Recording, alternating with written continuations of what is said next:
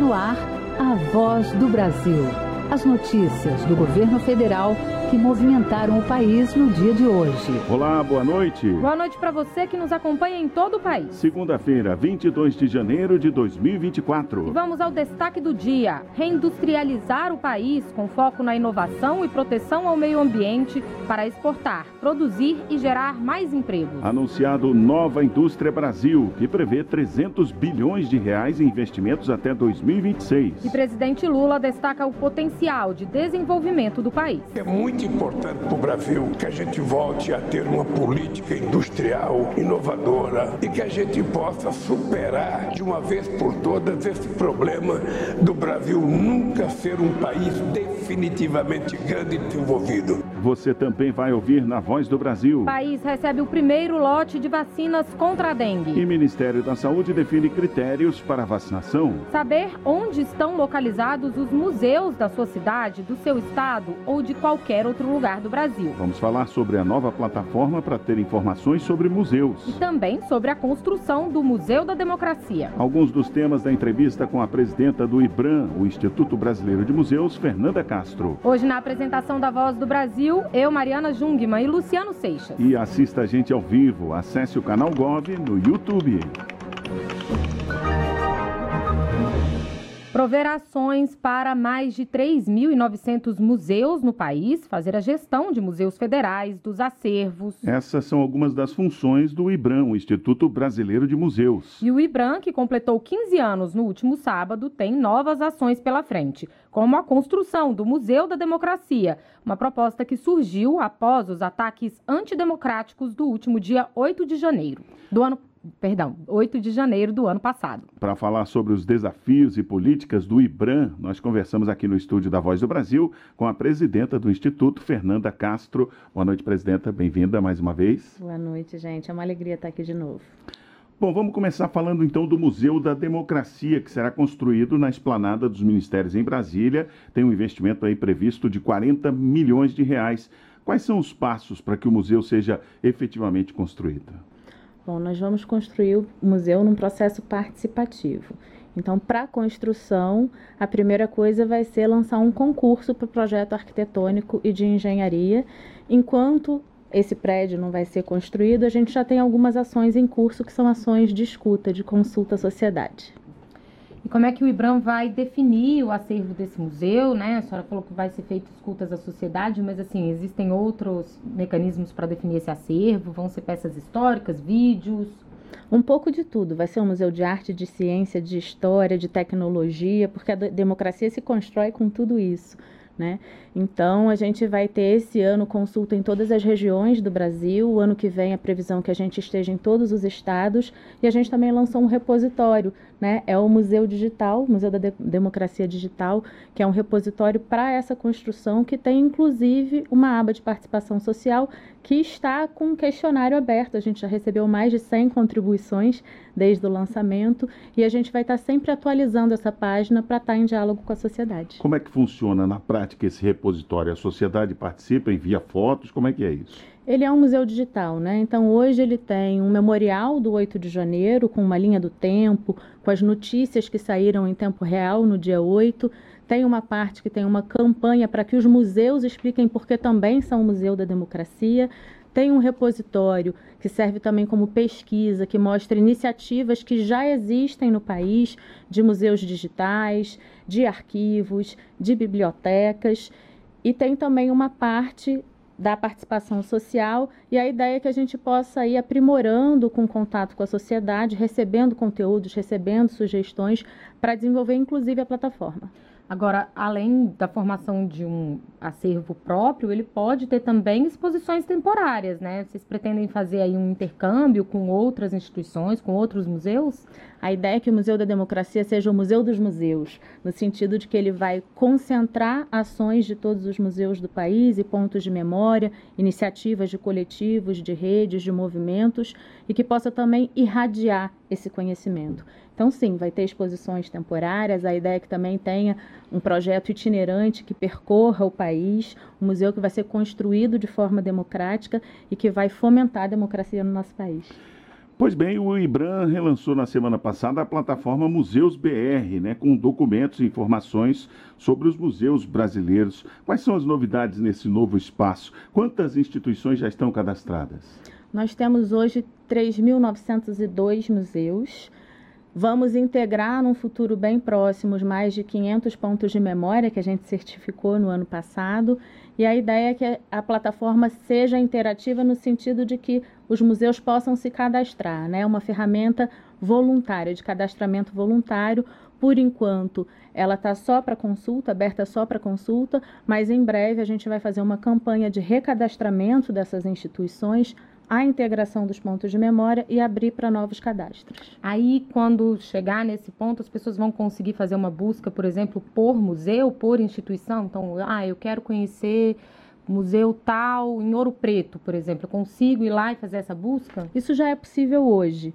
Né? Então, hoje a gente consegue entrar nos sites, consegue acessar um mapa de todo o Brasil onde os museus aparecem essa plataforma integrada com a Brasiliana, que eu vim anunciar aqui também no ano passado, em que a gente consegue é, acessar o acervo digital de vários dos museus do Brasil e a ferramenta vai se expandir. Ela vai também incorporar uma aba de fiscalização que é muito importante para gestão de risco dos nossos museus, vai ter uma parte de pesquisa em que a gente vai conhecer o, né, o, o, setor museal, mas hoje ela já é uma ferramenta de, de pesquisa tanto para quem atua no setor, mas também para a sociedade, que ali consegue informação sobre todos os nossos museus. Se tem lanchonete, se é acessível, qual é a programação. Então, é uma, uma ferramenta para toda a sociedade, não só para quem é da área. Ótimo para quem vai viajar, né? Ótimo para quem vai viajar e já pode localizar ali os museus que vai visitar.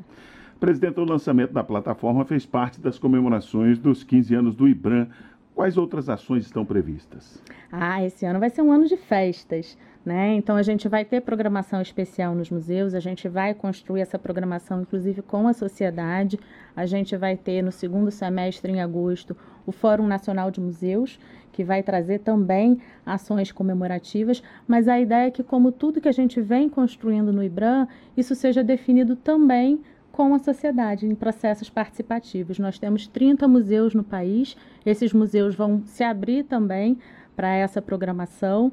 Então, a gente vai ter exposições, ações educativas, vai ter muitas ações realizadas na internet também. Então, o pessoal, se ficar ligado nas nossas redes, no nosso site, vai conseguir saber a programação. E esse Fórum Nacional de Museus vai ser em Fortaleza, no Ceará, né? O que, que vai ser discutido lá? Como é que vão ser as interações? Vai ser em Fortaleza, vai acontecer de 26 a 30 de agosto. Vai ser um fórum num formato inédito. Antes os fóruns aconteciam em, em centros de convenções, né? Voltados só para os profissionais de museus. Dessa vez a gente vai ocupar culturalmente Fortaleza. Então a gente vai estar em teatro, biblioteca, nos museus, nos museus comunitários, indígenas, oferecendo programação também para a população.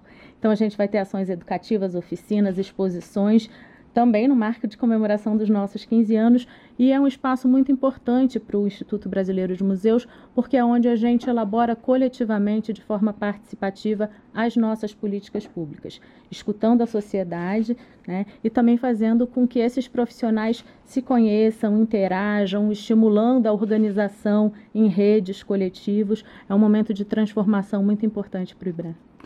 Nós conversamos com a presidenta do IBRAM, Instituto Brasileiro de Museus, Fernanda Castro. Muito obrigado pela entrevista aqui, A Voz do Brasil. Eu que agradeço.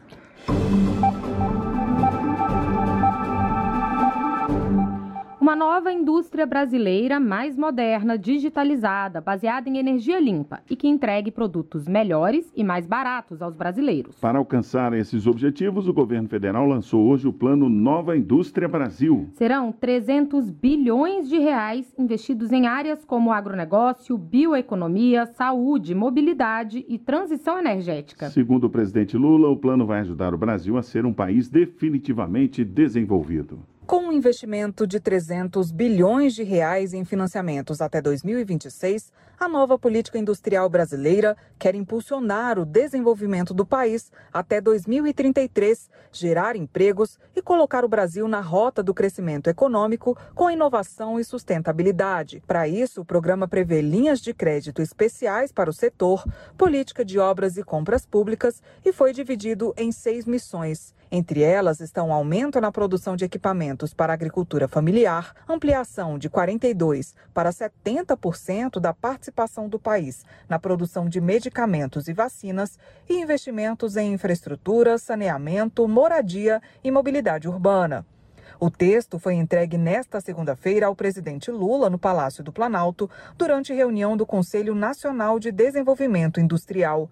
O vice-presidente e ministro do Desenvolvimento, Indústria e Comércio e Serviços, Geraldo Alckmin, destacou o potencial do setor industrial brasileiro. Nova indústria, neoindustrialização, é inovadora, ela é verde, é sustentável, o programa também tem o objetivo de tornar a indústria mais moderna e, para isso, quer aumentar de 23,5% para 90% o número de empresas industriais totalmente digitalizadas.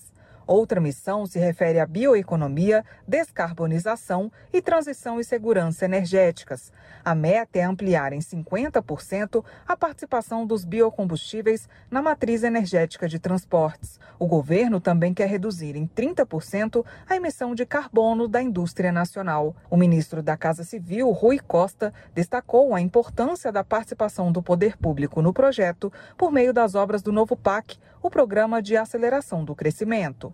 E a isso também se propõe o PAC, não ser apenas um conglomerado de obras, mas com a participação do Estado brasileiro, incentivando para que as diversas cadeias produtivas que vão contribuir, seja na saúde, na infraestrutura, na mobilidade urbana, na educação, tenha conteúdo nacional. A nova política industrial também quer alcançar autonomia na produção de 50% das tecnologias para fortalecer a soberania nacional. Os projetos de industrialização serão financiados pela financiadora de estudos e projetos, FINEP, pela Embrapi, empresa brasileira de pesquisa e inovação cultural, e pelo BNDES, Banco Nacional de Desenvolvimento Econômico e Social. Dos 300 bilhões de reais previstos, o BNDES vai mobilizar cerca de 250 bilhões, como explicou o presidente do banco, Aloísio Mercadante. Então, nós, a nossa meta são 300 bilhões.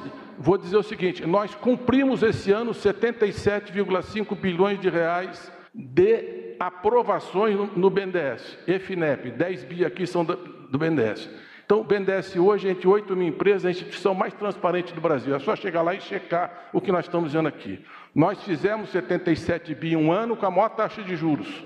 A taxa de juros está caindo, o rate do Brasil melhorou, nós estamos conseguindo atrair mais investimento, a inflação está dentro da meta, portanto, esse ano vai ser melhor que o ano passado.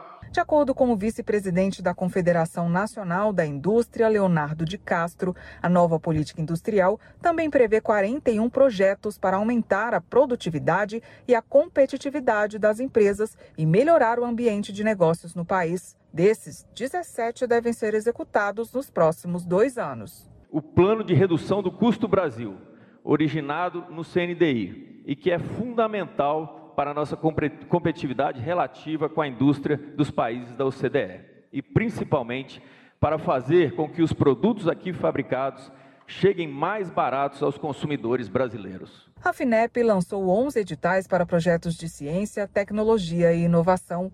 Os recursos serão investidos em diversas áreas, como explicou o presidente da FINEP, Celso Pancera. Posso destacar disso aqui: 500 milhões para a área de saúde, 270 milhões para a mobilidade urbana e 250 milhões para a segurança alimentar.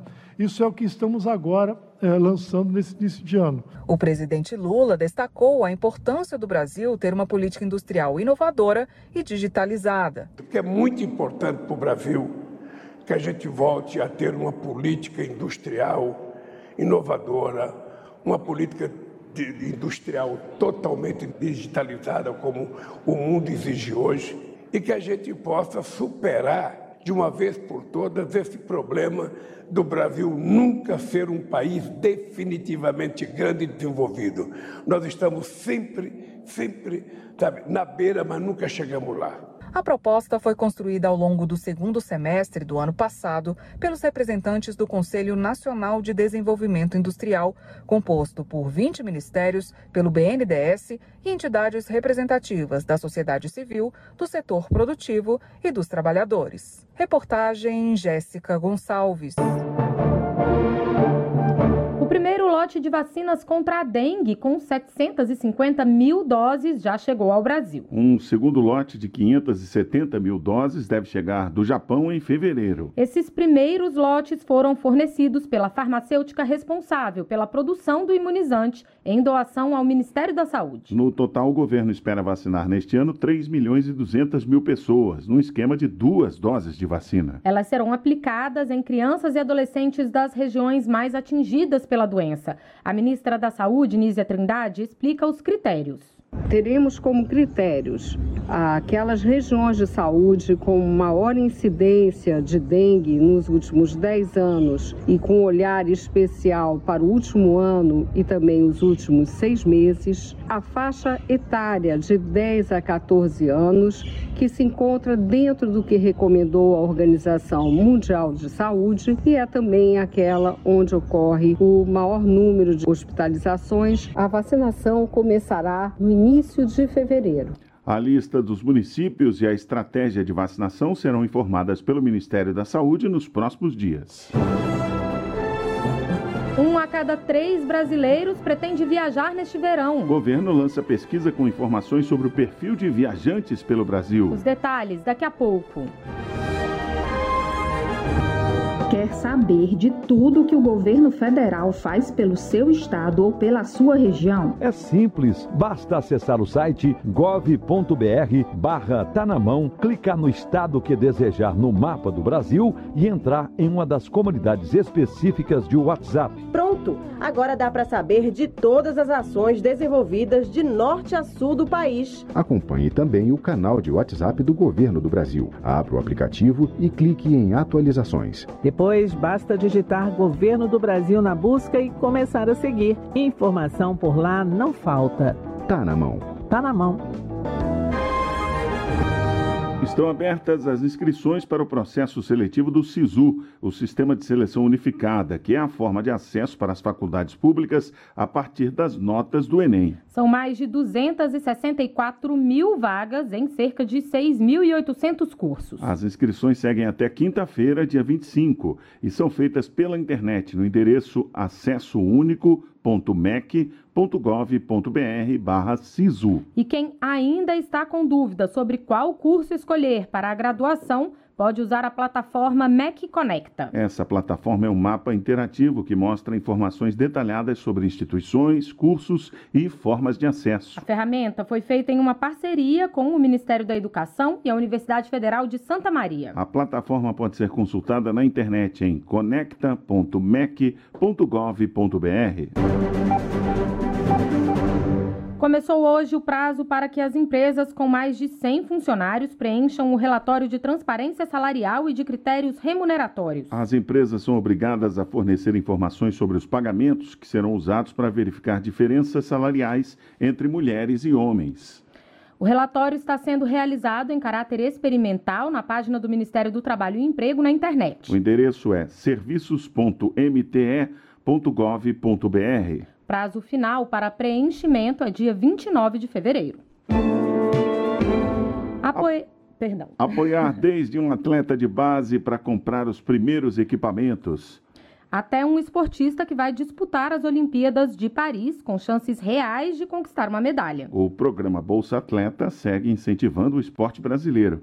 Este ano a meta é contemplar 10 mil atletas em todo o país. E uma portaria publicada pelo governo atualizou as regras do programa com novidades para incluir atletas surdos e extensão de pagamentos a gestantes e puérperas. Milena Titonelli pratica taekwondo desde 2012 Foi amor à primeira vista pelo esporte. Tanto é que dois anos depois já estava competindo nos Jogos Olímpicos da Juventude. Em 2018, conquistou a medalha de bronze no Campeonato Pan-Americano, nos Estados Unidos. Depois disso, vieram participações nos Mundiais. Ela conta que sua carreira internacional só foi alavancada com o apoio do programa Bolsa Atleta. Para você poder se destacar no esporte hoje, você tem que lutar internacionalmente e ter sucesso internacionalmente. Só que as passagens, as inscrições, é tudo muito caro. E o Bolsa Atleta já foi algo aí que me ajudou a ter esse, essa iniciativa, né, para conseguir me destacar do esporte. Para apoiar atletas como a Milena, o governo federal deve investir 162 milhões de reais no programa este ano. E na última sexta-feira foi publicada uma portaria com os critérios para concessão de bolsas, que vão de 370 reais na categoria base até 15 mil reais em caso de atletas da categoria pós pódio, a mais elevada. Uma das novidades da portaria é a inclusão de atletas da modalidade surdo-olímpica, voltada para competidores surdos. É o que explica o coordenador do Bolsa Atleta, Fábio Gonçalves. Com a entrada da nova legião do esporte, o programa Bolsa Atleta passou a contemplar também junto com as modalidades olímpicas, paralímpicas, a modalidade surdo-olímpica. A portaria também define como será a extensão do benefício para gestantes e puérperas do programa. A atleta deve comunicar a data de início da gestação e a previsão de parto ao Ministério do Esporte, com laudo médico, e após o nascimento, enviar a certidão. Isso para garantir o acréscimo do benefício, que será pago durante a gestação e nos seis meses após o nascimento do bebê, totalizando 15 meses de pagamento. Antes, o valor era pago até o limite de 12 meses. O coordenador do Bolsa Atleta, Fábio Gonçalves, fala sobre a ampliação do benefício. A atleta ela tem o direito dela reservado e, além disso, ela tem mais três, mais três é, é, prestações de bolsa, vamos assim dizer, mais três bolsas a receber no, depois do período de 12 meses, que é o período de 12 meses que é que a, o edital contempla a bolsa, né? A portaria detalha ainda a faixa etária de cada categoria, para atleta nacional, internacional, olímpico, paralímpico ou surdo-olímpico e atleta pódio, a idade mínima de concessão é de 14 anos. Para a categoria estudantil, entram atletas de 12 a 20 anos. E no caso dos atletas de base, a faixa é de 12 anos a 19 anos. A portaria traz ainda todas as informações sobre inscrições e critérios para concessão de bolsas. Para saber mais, acesse gov.br/esporte. Com locução de Graziela Mendonça, reportagem Cleide Lopes. O governo lançou uma pesquisa com informações sobre o perfil de viajantes pelo Brasil. O brasileiro viajou mais em 2023. 112,6 milhões de passageiros circularam pelos aeroportos do país. O número de viajantes aumentou 15,3% quando comparado a 2022. Este foi o maior crescimento no setor aéreo nos últimos cinco anos. O número de voos domésticos subiu 8,5% quando comparado a 2022. Para os voos internacionais, a porcentagem foi ainda maior, de 29,8%. Os ministérios do Turismo e de Portos e Aeroportos apresentaram nesta segunda-feira os dados do setor. O ministro de Portos e Aeroportos, Silvio Costa Filho, destacou a importância do trabalho conjunto entre os dois ministérios. Ninguém pode falar em crescimento da aviação brasileira sem nós falarmos no turismo. E nós não podemos falar no turismo sem falar no fortalecimento da malha aérea brasileira. A quantidade de turistas internacionais recebidos pelo Brasil disparou em 2023. O país registrou a entrada de quase 6 milhões de visitantes estrangeiros, número 62,7% maior que os cerca de 3,6 milhões contabilizados em 2022. Os dados são do Ministério do Turismo, que também apresentou nesta segunda-feira o levantamento Tendências de Turismo, com informações sobre o perfil de pelo Brasil. O ministro do Turismo, Celso Sabino, disse que os números voltaram ao patamar de antes da pandemia.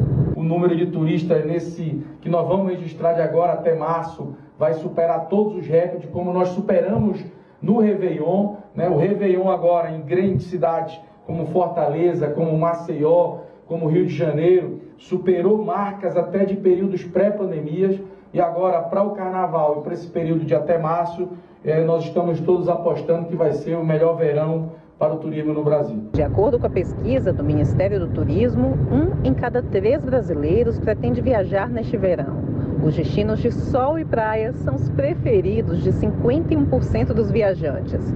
Salvador, Fernando de Noronha e Rio de Janeiro foram os destinos mais citados pelos brasileiros que responderam à pesquisa. Reportagem Graciele Bittencourt. E essas foram as notícias do governo federal. Fique agora com as notícias do Poder Judiciário e do Congresso Nacional. Boa noite. Boa noite para você e até amanhã.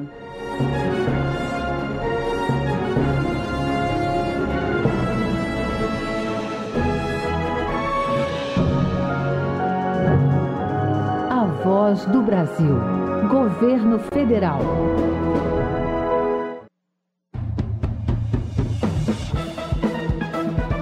Você vai ouvir agora notícias do Poder Judiciário. STF atende Polícia Federal e prorroga por mais 90 dias inquérito das milícias digitais. STJ libera posse de novos conselheiros tutelares em Manaus. Justiça do Rio de Janeiro mantém a prisão de suspeito da morte de galerista americano. Boa noite, eu sou Ariana Fonseca. E eu sou Walter Lima. Ministro Alexandre de Moraes do Supremo Tribunal Federal prorroga por mais 90 dias inquérito inquérito das milícias digitais. A decisão atende pedido da Polícia Federal que apontou a necessidade de mais prazo para a conclusão de diligências em andamento.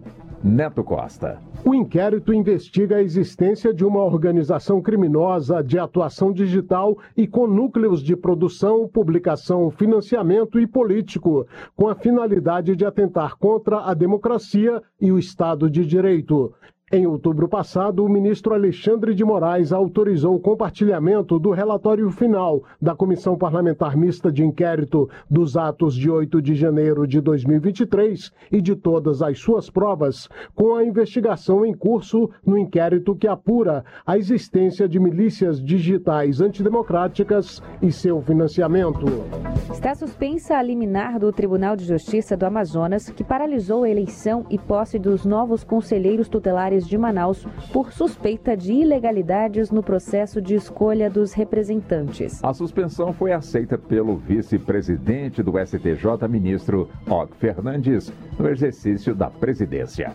Fátima Uchoa. A Defensoria Pública alegou que o processo de escolha dos conselheiros não teve a etapa de prova de títulos, violando lei municipal que previa essa fase na seleção. No entanto, ao deferir o pedido do município do Amazonas, o ministro Og Fernandes destacou que o Conselho Tutelar é o órgão de apoio ao Poder Executivo encarregado de zelar pelos direitos fundamentais das crianças e dos adolescentes, de forma que a interrupção das atividades desse órgão resulta em ofensa direta à ordem pública. A decisão do STJ vale até o trânsito em julgado da ação civil pública originária.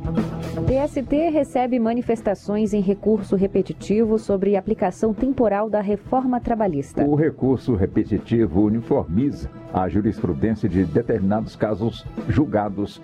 Anderson Conrado. O Tribunal Superior do Trabalho abriu prazo de 15 dias para que pessoas, órgãos e entidades se manifestem se o empregador continua a ter de cumprir obrigações alteradas por leis posteriores ao início do contrato de trabalho. O caso concreto em análise é o de uma trabalhadora que acionou a justiça para pedir o pagamento das horas de deslocamento que ela gastava para ir ao trabalho com o ônibus da empregadora. Isso aconteceu entre 2013 e 2018. Acontece que, com a reforma trabalhista de 2017, o tempo de percurso deixou de ser considerado como tempo à disposição do empregador. Agora, a sociedade pode se manifestar sobre o tema em discussão no TST. Em audiência de custódia, a Justiça do Rio de Janeiro decide manter prisão do cubano suspeito da morte de um galerista americano. Segundo investigações, o americano foi morto em casa, no Jardim Botânico, Zona Sul do Rio. Ele era sócio de uma galeria de artes em Nova York. Durante a audiência, o suspeito disse que policiais deram golpes no braço e no pescoço dele na hora da prisão. Por isso, a juíza determinou que seja feito o exame de corpo de delito. Justiça Federal determina, em caráter de urgência, reintegração de posse diária no Amapá. O pedido foi feito pelo Ministério Público Federal, Johnny Moreira. O projeto de assentamento agroextrativista Capoeira do Rei situado na zona rural de Cutias do Araguari, foi criado pelo INCRA em dezembro de 2014, com uma área de 1,4 mil hectares. O objetivo era abrigar 50 famílias em situação de vulnerabilidade social, cadastradas no Programa Nacional de Reforma Agrária no Amapá. No entanto, a maioria das famílias se retirou do local, porque grande parte da propriedade foi invadida por um particular. Com a decisão liminar, o particular tem até 15 dias para desocupar a área. O MPF pede, ainda, o ressarcimento dos danos materiais causados à União no valor de cerca de um milhão de reais, além da recomposição ambiental da área degradada. Você acompanha outras notícias do Poder Judiciário em 104,7 FM para Distrito Federal e em torno e também pela internet. Acesse radiojustiça.jus.br e siga pelo X Atico Twitter. twitter.com.br. Uma boa noite. E até amanhã. Notícias do Poder Judiciário, uma produção da Rádio Justiça, Supremo Tribunal Federal.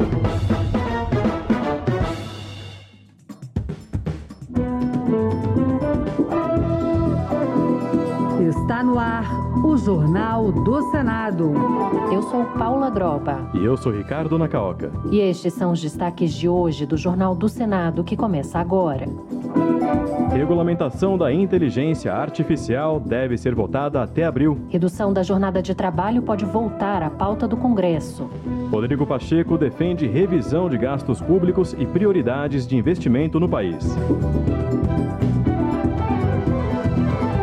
Boa noite. Boa noite. O Senado deve votar a regulamentação da inteligência artificial até abril. A informação é do presidente da Casa, Rodrigo Pacheco, autor de um dos projetos que trata do assunto. O uso da inteligência artificial no país foi debatido por uma comissão de juristas no Senado. Atualmente, seis propostas sobre a regulação da nova tecnologia estão sob análise conjuntamente na Casa. Repórter Bruno Lourenço. O presidente do Senado, Rodrigo Pacheco, acredita que a regulamentação da inteligência artificial será aprovada pela Casa até o mês de abril. A proposta, que está em análise na Comissão Temporária Interna sobre Inteligência Artificial, foi elaborada por um grupo de 18 juristas, que, a pedido do Senado, promoveu debates, audiências públicas e seminários que serviram de base para um anteprojeto de normatização da tecnologia, com definição de limites e responsabilidades. Rodrigo Pacheco afirmou que é importante aprovar logo uma regulamentação sobre o tema, ainda mais com a aproximação das eleições municipais e o possível uso de IA para fraudar declarações de candidatos, entre outros crimes. São 45 artigos, basicamente, justamente para que haja um limite em relação à inteligência artificial, não só para as eleições que se avizinham municipais e as outras eleições, mas para a nossa convivência, né? a convivência entre homens e mulheres, entre instituições, de haver uma disciplina em relação a esse tema. Também, então, uma lei que deve ser entregue em breve pelo Congresso Nacional à sociedade brasileira. O projeto de lei, que tramita em conjunto com outras cinco propostas, precisa passar pela Comissão Especial Temporária e pelo plenário do Senado antes de ser enviado para a Câmara dos Deputados. Comissão que tem até abril para concluir os trabalhos, já realizou 10 audiências públicas e aguarda relatório sobre o anteprojeto pelo senador Eduardo Gomes, do PL do Tocantins. E o Senado também analisa um projeto que pretende aumentar a segurança dos dados pessoais do cliente fornecidos em compras no comércio, como por exemplo em farmácias. Além de ampliar a multa a estabelecimentos que compartilham dados pessoais de clientes, a proposta proíbe a exigência do fornecimento de informações pessoais sem que antes o estabelecimento informe ao cliente a finalidade e o uso dessas informações. A reportagem é de César Mendes. Muitos consumidores não imaginam que informações pessoais fornecidas no momento de uma compra podem ser a oportunidade para um outro tipo de venda, o comércio de dados. Frequentemente, essas informações vêm sendo comercializadas com empresas que traçam o perfil dos clientes para direcionarem propagandas de novos produtos. Mais um projeto em análise na Comissão de Fiscalização e Controle e Defesa do Consumidor determina que os estabelecimentos que realizarem essas operações sejam multados em 20% do faturamento. O autor do projeto, Ângelo Coronel, do PSD da Bahia, explica que pretende também obrigar que os estabelecimentos comerciais exponham avisos alertando os consumidores de que pedidos para o fornecimento de dados pessoais devem explicar o que será feito feito com essas informações. Muitas vezes você vai numa farmácia, compra um medicamento e daqui a pouco você está recebendo informações de outros estabelecimentos oferecendo outros produtos, porque os seus dados, que é para ser armazenados só na farmácia quando você coloca o CPF na nota, eles são utilizados para comercialização. A proposta do senador Ângelo Coronel será analisada também pela Comissão de Comunicação e Direito Digital em votação terminativa. Também, na volta das atividades legislativas, o Congresso deve instalar uma comissão mista para analisar a medida provisória que prorroga, até o final de março, o prazo de adesão ao Desenrola Brasil. A prorrogação vale para a faixa de renda de até dois salários mínimos. Os detalhes com Júlia Lopes. A medida provisória 1199 prorrogou até 31 de março o prazo de adesão ao programa Desenrola Brasil, voltado para negociação e quitação de dívidas que terminaria no final de 2023. A prorrogação vale para quem ganha até dois salários mínimos ou é inscrito no cadastro único. Ao comentar a situação de endividamento da população, o senador Rodrigo Cunha, do Podemos de Alagoas, que foi o relator da criação do Desenrola, destacou a importância de aumentar o acesso à educação financeira. Se sair um repórter na rua e ao centro de uma cidade perguntando o que é um juros, o que é uma dívida, o que é um juros composto, a senhora se planeja o seu orçamento familiar, quando deve o cartão, sabe que pode ter um outro, uma outra forma de pagar esse cartão sem financiar no rotativo, as pessoas não têm acesso à informação financeira. Como se trata de medida provisória, o prazo até o final de março já está valendo, mas o texto ainda precisa ser analisado por uma comissão mista de senadores e deputados, antes de passar por votação nos plenários da Câmara e do Senado. E um projeto sob análise do Senado torna permanente a destinação de recursos ao Programa Nacional que apoia microempresas e empresas de pequeno porte, o PRONAMP. O objetivo é aumentar o financiamento e reduzir custos para o setor. Repórter Bianca Mingotti. O Programa Nacional de Apoio às Microempresas e Empresas de Pequeno Porte, PRONAMP, foi criado em 2020, a partir de proposta apresentada e aprovada no Congresso para ajudar micros e pequenos negócios a não fecharem as portas em meio à pandemia de Covid-19. O programa de crédito foi bem sucedido e os parlamentares decidiram torná-lo permanente. No entanto, os recursos para o Pronamp estão garantidos somente até 2025. Agora, um projeto apresentado pela bancada catarinense no Senado quer tornar permanente também a disponibilidade de dinheiro para financiar as atividades de micros e pequenos empresários. O primeiro signatário da proposta é o senador Esperidião Amin, do PP de Santa Catarina. É uma homenagem à microempresa, vai fazer com que os recursos devolvidos não vão para o tesouro, e sim para fazer girar o crédito para a micro e pequena empresa na microfinança. O projeto está em análise na Comissão de Assuntos Econômicos regulamentação da reforma tributária deve caminhar junto com uma ampla revisão dos gastos públicos. Foi o que defendeu o presidente do Senado, Rodrigo Pacheco, em evento na Suíça sobre a economia do Brasil. Repórter Janaína Araújo. O presidente do Senado, Rodrigo Pacheco, considera que em 2024 o parlamento deve liderar um debate sobre as prioridades de investimento que o país deve ter. Ele defende que o Poder Executivo e o Tribunal de Contas da União estejam unidos aos parlamentares nessa discussão para que haja uma revisão dos gastos públicos que caminhe junto com a regulamentação da reforma tributária a ser votada por deputados e senadores neste ano. Quais são as nossas prioridades? Quais as bases científicas claras que nós temos em relação aos investimentos que o Brasil precisa fazer? É na saúde, é na educação, é na infraestrutura? Não que vai engessar o trabalho parlamentar da indicação de emendas, mas vai torná-lo mais eficaz, mais eficiente para o Estado brasileiro. E assim fechamos as duas pontas. A arrecadação e o gasto dentro de uma lógica racional. Segundo o presidente do Senado, há um consenso entre ele e o presidente da Câmara, deputado Arthur Lira, para regulamentar a reforma tributária ao longo de 2024 por meio da aprovação de projetos. E o Congresso pode retomar neste ano o debate sobre a redução da jornada de trabalho. A Comissão de Assuntos Sociais já aprovou um projeto com esse objetivo e uma PEC sobre o tema deve movimentar as discussões no Senado. A reportagem é de Yara Farias Borges. Aprovado pela Comissão de Assuntos Sociais, o projeto de lei prevê redução da jornada de trabalho para até 30 horas semanais, sem redução do salário, desde que haja acordo ou convenção coletiva. O autor, senador Everton do PDT maranhense, disse que a proposta beneficia trabalhadores, empregadores e impulsiona o desenvolvimento do país. Precisamos ter uma correlação justa, fraterna, boa, para que você possa, num país complicado e dinâmico como o nosso, poder sempre estar de portas abertas para novos investidores, para novos empreendedores e, obviamente, ter uma legislação que dê segurança para ambos os lados. Eu tenho certeza que esse projeto vai ser de suma importância. Além deste projeto, que ainda passará pelo crivo dos deputados, há uma proposta de emenda à Constituição do senador Paulo Paim, do PT Gaúcho, que define em 8 horas diárias e 36 horas semanais a duração máxima da jornada de trabalho. A PEC está em análise na Comissão de Constituição e Justiça.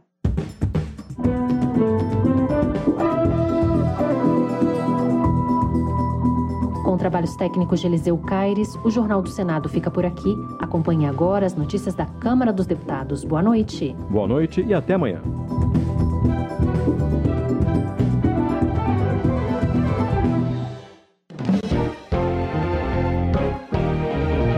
Jornal Câmara dos Deputados. Já está em vigor lei que cria política de trabalho digno para a população de rua. Projeto dá tratamento isonômico de crenças em políticas de incentivo a turismo religioso. Parlamentares divergem sobre eficácia pedagógica das escolas cívico-militares. Boa noite. Tadeu Venere, do PT do Paraná, entrou no Supremo Tribunal Federal com uma ação direta de inconstitucionalidade contra o funcionamento das escolas cívico-militares. Segundo ele, essa modalidade de ensino prejudica a liberdade de reflexão e de senso crítico dos alunos. O deputado classifica as escolas militarizadas como uma aberração institucional e educacional. Institucional porque não há nenhuma previsão legal nem na LDB e nem no Plano Nacional de Educação. Não há previsão de escolas militarizadas, nem daquelas que haviam sido criadas pelo ex-presidente Jair Bolsonaro, as 200 escolas criadas, que foram todas suspensas pelo Ministério da Educação assim que, que o ministro assumiu e já determinou que não haveria mais recursos para essas escolas.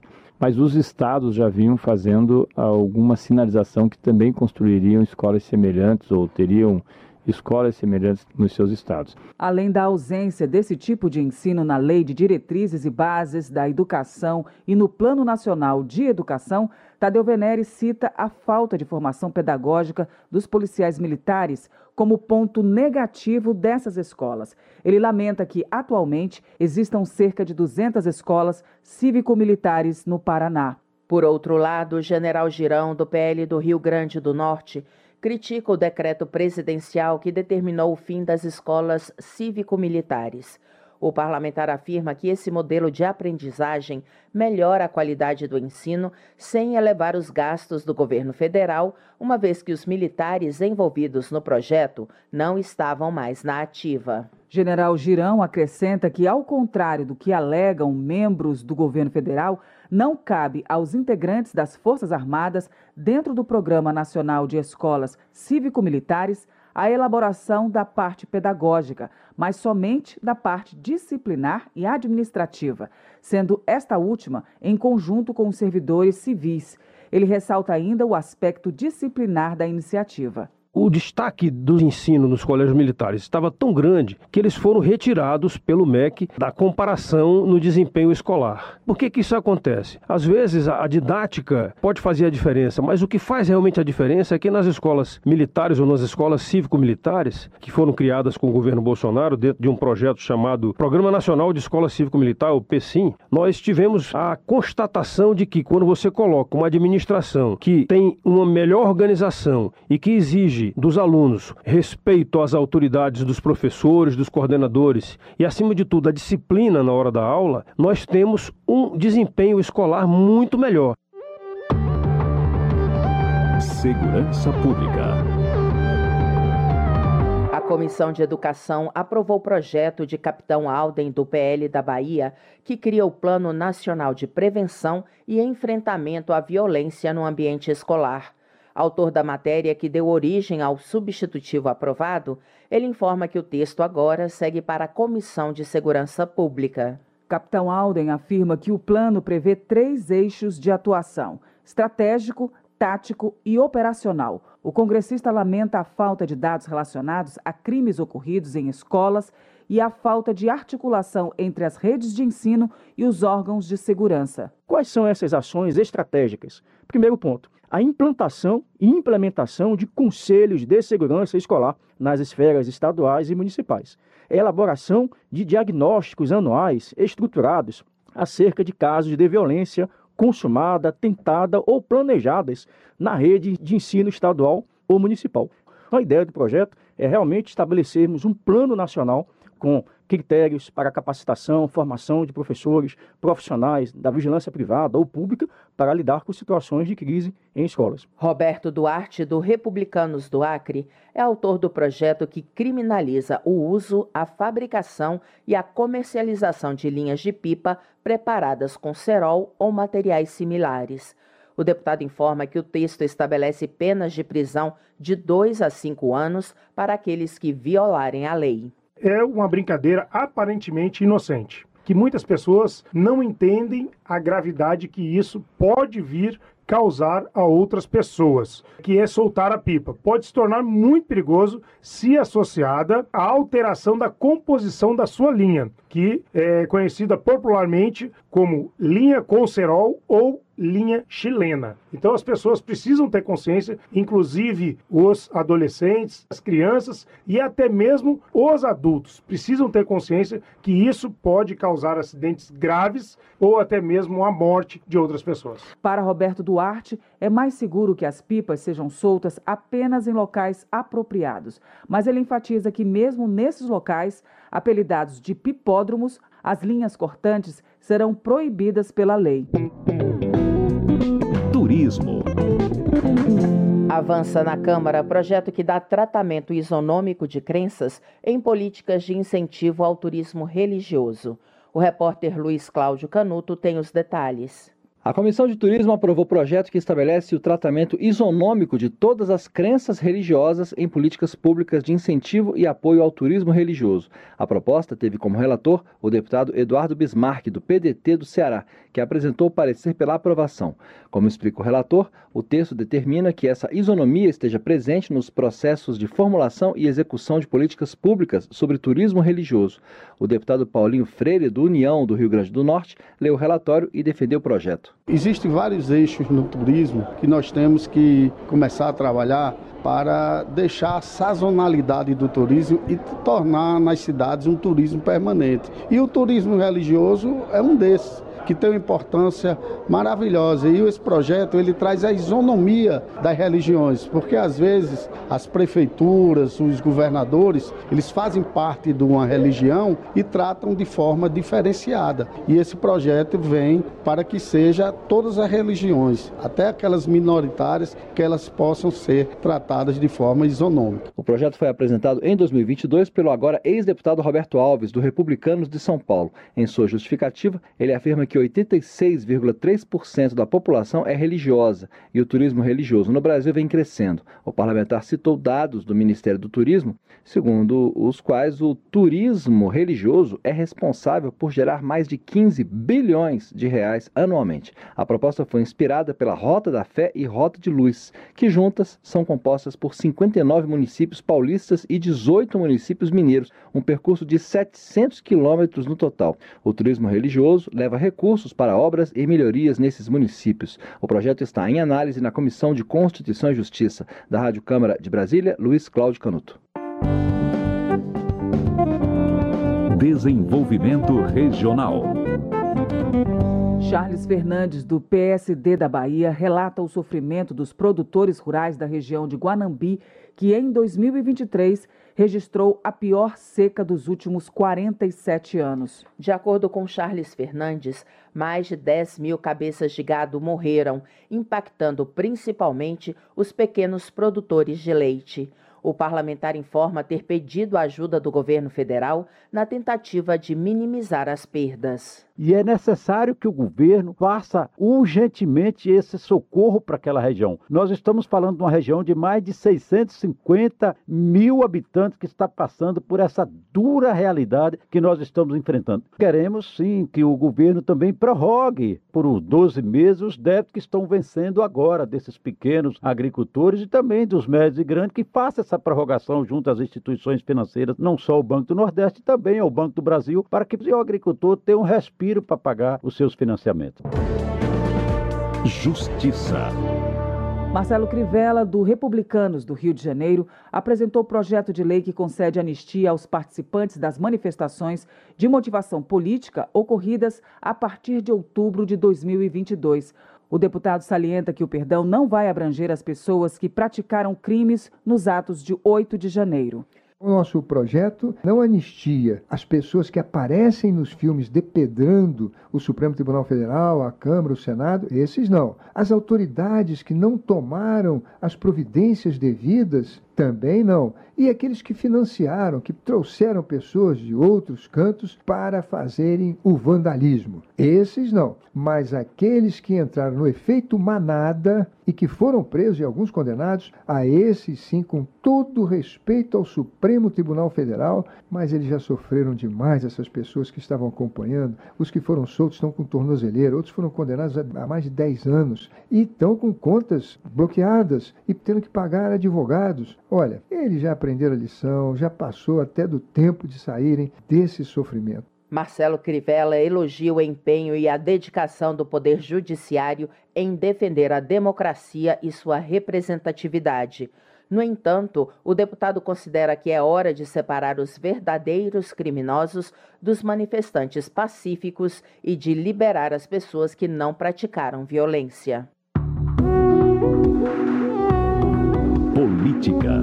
Chico Alencar, do PSOL do Rio de Janeiro, destaca os 40 anos das Diretas Já, movimento popular que em 1984 mobilizou milhões de brasileiros contra a ditadura militar e em defesa do voto direto para as eleições presidenciais. Segundo o deputado, foram os maiores comícios realizados na história do Brasil o povo foi para a rua e cantou a necessidade de votar para presidente da República, algo que desde o golpe empresarial militar de 64, 20 anos antes, a época, era vedado. Então foi uma luta muito bonita pelas diretas já para presidente. Chico Alencar ressalta que, apesar de o Congresso Nacional naquele ano não ter aprovado a volta do voto direto para presidente, o movimento democrático deu origem à Assembleia Nacional Constituinte, eleita dois anos depois, em 1986, e responsável pela elaboração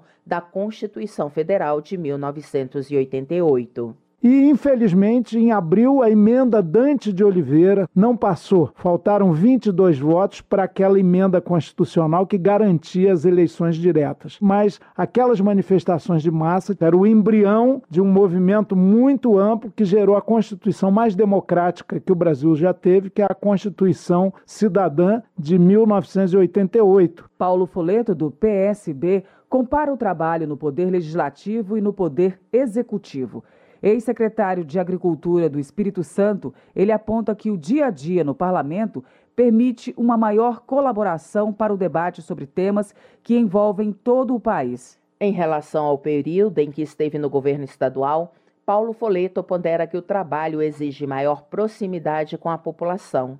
Ele acrescenta que no poder legislativo, os temas abordados levam à abertura de diálogo com políticos de outros espectros. Estar aqui no Legislativo, quando a gente está aqui, a gente discute os grandes temas nacionais. Olha quanta coisa este ano: reforma tributária, arcabouço fiscal, agora nós estamos discutindo ICMS, fundos privados que agora são taxados, fundos offshore, que são aqueles fundos que estavam fora do Brasil, que não eram tributados sobre o ganho. Então, tudo isso a gente vive aqui e colabora, participa, discute é democrático, o posicionamento às vezes contrário, nem todo mundo pensa igual, e é isso que leva a gente a esmerilhar melhor uma lei, um tema, e lá é uma entrega diária, a gente é agraciado por uma entrega de altura. Previdência. Preocupado com a demora no atendimento a aposentados e pensionistas, pastor Sargento Isidório do Avante da Bahia apresentou o projeto que garante automaticamente o pedido do benefício para cidadãos necessitados, nos casos em que a análise do INSS passar de mais de 45 dias. A proposta de pastor Sargento Isidório prevê o prazo máximo de 45 dias como forma de evitar que cidadãos em dificuldades percam o dinheiro a que têm direito. Ele também defende a realização de concursos para preencher o maior número possível de vagas no órgão, reduzindo a fila de espera tem de pagar o benefício primeiro em 45 dias, pague o benefício, socorra as pessoas primeiro, e se tiver aí alguém que está mentindo, que não é paralítico, que fingiu, mentiu, prenda, tome o recurso, para isso é que a polícia e a justiça tá aí. Agora, ficar negando o benefício de milhares e milhares de famílias passando fome sem poder comprar remédio por causa de burocracia, por causa de perito, contrata funcionário, acabou. Agora o que não pode é estar tá lascando com a vida dos mais necessitados, carentes. Não terá mais isso. É 45 dias que você pediu seu benefício, vai receber seu benefício. Trabalho. Já está em vigor a lei que institui a Política Nacional de Trabalho Digno e Cidadania para a população em situação de rua. A repórter Maria Neves traz mais informações sobre a nova legislação. A norma estabelece uma série de medidas a serem adotadas pelo poder público para possibilitar a superação da situação de rua, como elevação da escolaridade, qualificação profissional e acesso a trabalho e renda. A nova legislação teve origem em projeto da deputada Érica Hilton, do PSOL paulista, aprovado na Câmara em outubro do ano passado.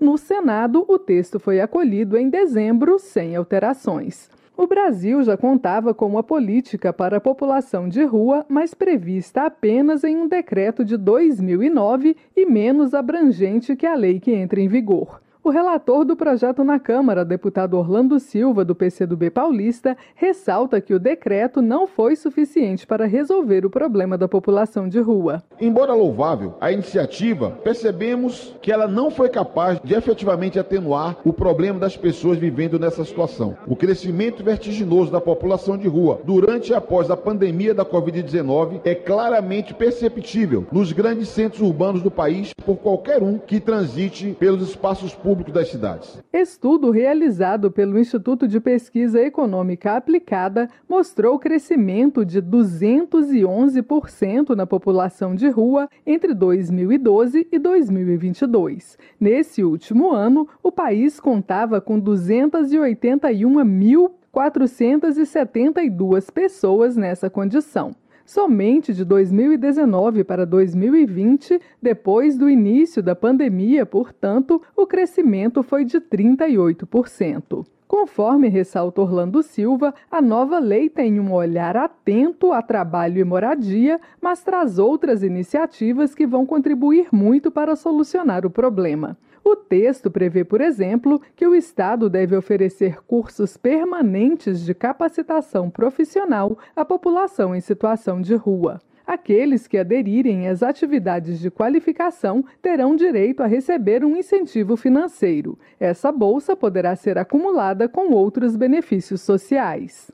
Outra iniciativa prevista para melhorar a inclusão da população de rua no mercado de trabalho é a criação de incubadoras sociais por parte de estados e municípios que aderirem à política nacional. As incubadoras deverão garantir condições de trabalho, espaço físico e equipamentos necessários aos projetos, além de oferecer os recursos financeiros. O texto também prevê a criação de cooperativas sociais ligadas a pessoas em situação de rua. As cooperativas devem organizar instalações, horários e jornada de trabalho para pessoas em situação de rua. Elas também deverão desenvolver programas especiais de treinamento para aumentar a produtividade e a independência econômica e social desses indivíduos. Nos locais que aderirem à política, o poder público deverá criar ainda uma rede de centros de apoio para prestar atendimento e orientação às pessoas em situação de rua que busquem inserção no mercado de trabalho. Da Rádio Câmara de Brasília, Maria Neves. Termina aqui o jornal Câmara dos Deputados com trabalhos técnicos de Everson Urani e a apresentação de Val Monteiro e Luciana Vieira. Uma boa noite para você. Boa noite. Ouça agora as notícias do Tribunal de Contas da União. Minuto do TCU.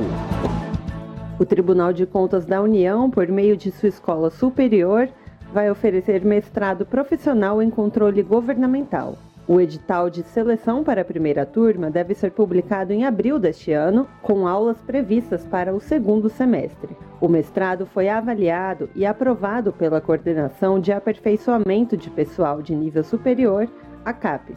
O curso terá duração de dois anos, totalizando 480 horas. O corpo docente é formado por professores doutores do TCU e instituições parceiras. O programa possui duas linhas de pesquisa. Uma aborda os fundamentos e instrumentos de controle governamental. A segunda trata de tecnologias para a inovação do controle. As disciplinas serão ofertadas de forma presencial no Instituto Cerzedelo Correia, em Brasília. Saiba mais em tcu.gov.br. TCU Fiscalização a serviço da sociedade.